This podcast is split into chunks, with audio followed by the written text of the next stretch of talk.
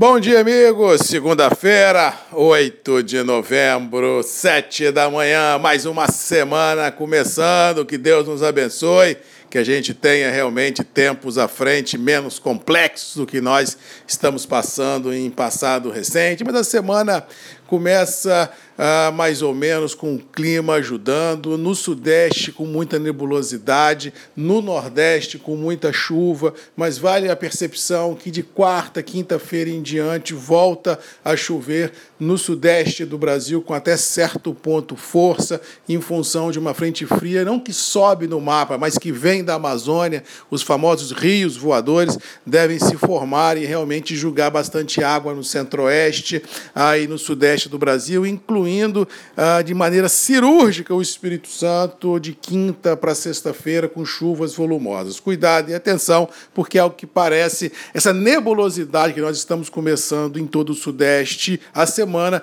deverá ter seus dias contados até no máximo quarta-feira, porque na quinta o tempo vira e teremos chuva em todo o cinturão produtivo. Com relação ao final de semana, de notícia boa, nós tivemos no, no sábado em São Gabriel da Palha a premiação do café Conilon de qualidade da Coabriel, a maior cooperativa de café do Brasil, de Conilon e por tabela, a maior cooperativa de café Conilon e robusta do mundo, premiando aos seus cooperados, inclusive do primeiro ao décimo lugar. A pontuação foram, foi assim bem expressiva, o primeiro lugar com 90 pontos e o com décimo lugar com 82 pontos, mostrando que realmente com critério, com carinho, é, com esmero se consegue ter Conilon de muita qualidade. Parabéns a todos os vencedores, parabéns à diretoria da Coabriel por sempre fomentar a qualidade ah, aos seus cooperados. É isso, nós temos que buscar um mundo sustentável, um mundo com qualidade,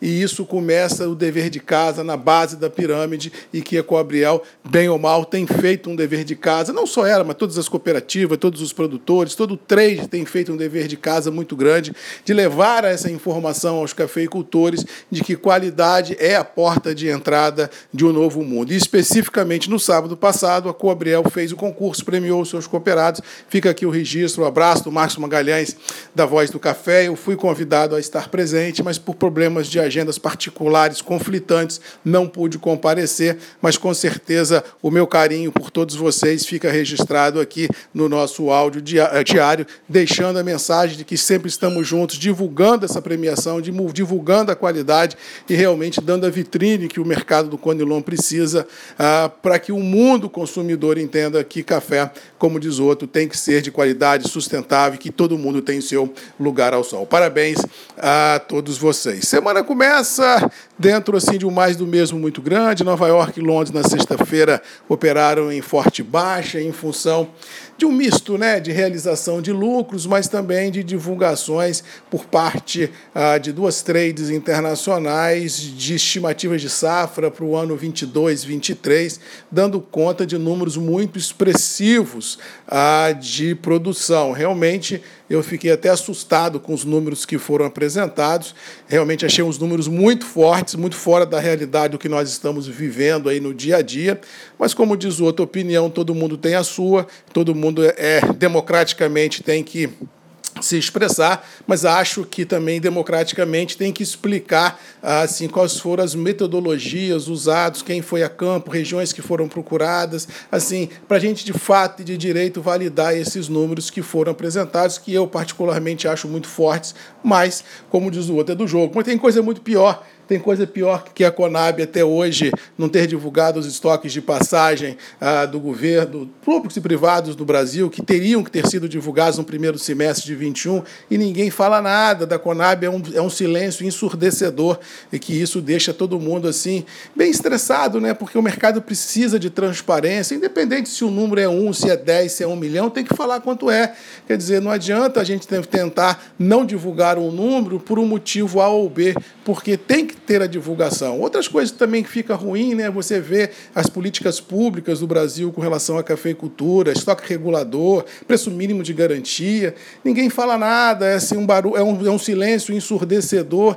mediante aí a todos ah, os desafios que a cafeicultura tem pela frente. Algumas entidades têm feito um dever de casa gigantesco, como o CNC, que é o Conselho Nacional do Café do presidente Silas, meu amigo, tem feito uma luta insana diariamente junto às autoridades de Brasília para dirimir é, problemas, para buscar soluções, ver a questão do Café, mas assim, o Mandurinha só não faz verão, mas com certeza faz a sua parte e acho que a gente precisa realmente cobrar das autoridades é, existentes hoje no Brasil porquê que não não se divulga realmente os estoques de passagem brasileiros, dados tão importantes que precisam de ter transparência para o mercado entender da onde está vindo e para onde vai. Mas deixa aí o recado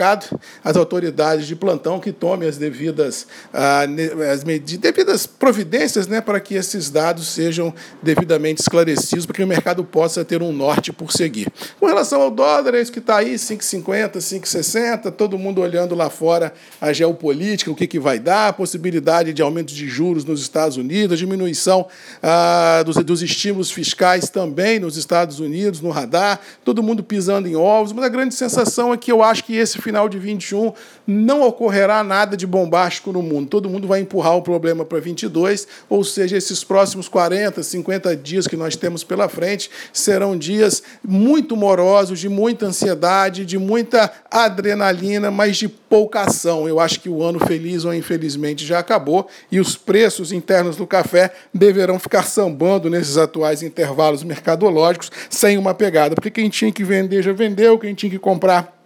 já comprou. Eu acho que ninguém vai fazer uma grande posição, mesmo porque nós ainda vivemos um apagão logístico, nós ainda vivemos uma insegurança climática, nós ainda vivemos um trem fantasma olhando 22, a safra produtiva brasileira, que ninguém sabe o que vai vir. Eu acho que vamos ter problema no que vem em 22, em função das verdades das quais eu acredito, principalmente a, a, no Arábica, e eu acho que é muito cedo para a gente já prever que haverá abundância de café em dois anos ou um ano, que vai ter super safras dentro desse cenário de mudanças climáticas, dentro desse cenário de incertezas produtivas, ou seja, temos muitos desafios pela frente, mas eu acho que esse sprint final ah, de 21 já deu o que tinha que dar. Eu acho que bolsa, dólar e preços do café, salvo um fato novo, deverão, ficar dentro da mesmice que estão. Ou seja, se você precisar de grana, ou se você precisar comprar café, comece a acertar a vida, porque daqui a poucos dias, que são semanas, vão mudar o ano como liquidado, e aí